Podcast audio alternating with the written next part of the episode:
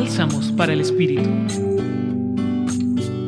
Hoy las palabras del Evangelio de Mateo capítulo 14 versículos del 22 al 36 nos invitan a orar, confiar y amar el camino a pesar de las dificultades. Orando escuchamos con mayor claridad los signos de Dios que están presentes en cada instante. Confiando tomamos sus manos que nos guían. Amando el camino, asumimos la riqueza de cada momento disfrutando las rosas que nos encontramos disfrutando su aroma y belleza a pesar de las espinas que en ocasiones nos causan dolor. Ora para que tus miedos no te gobiernen. Ora para que tus heridas abiertas no sean las que dirijan tus pasos.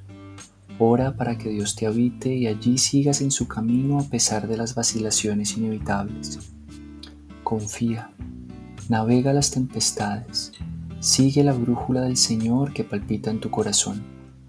Escúchalo Nunca estás solo. Dios está contigo manifestado en múltiples rostros, sensaciones, lugares y momentos. Confía.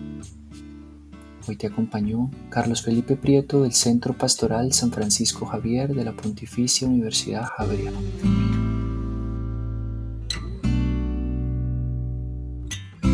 Escucha los bálsamos cada día entrando a la página web del Centro Pastoral y a javerianestereo.com.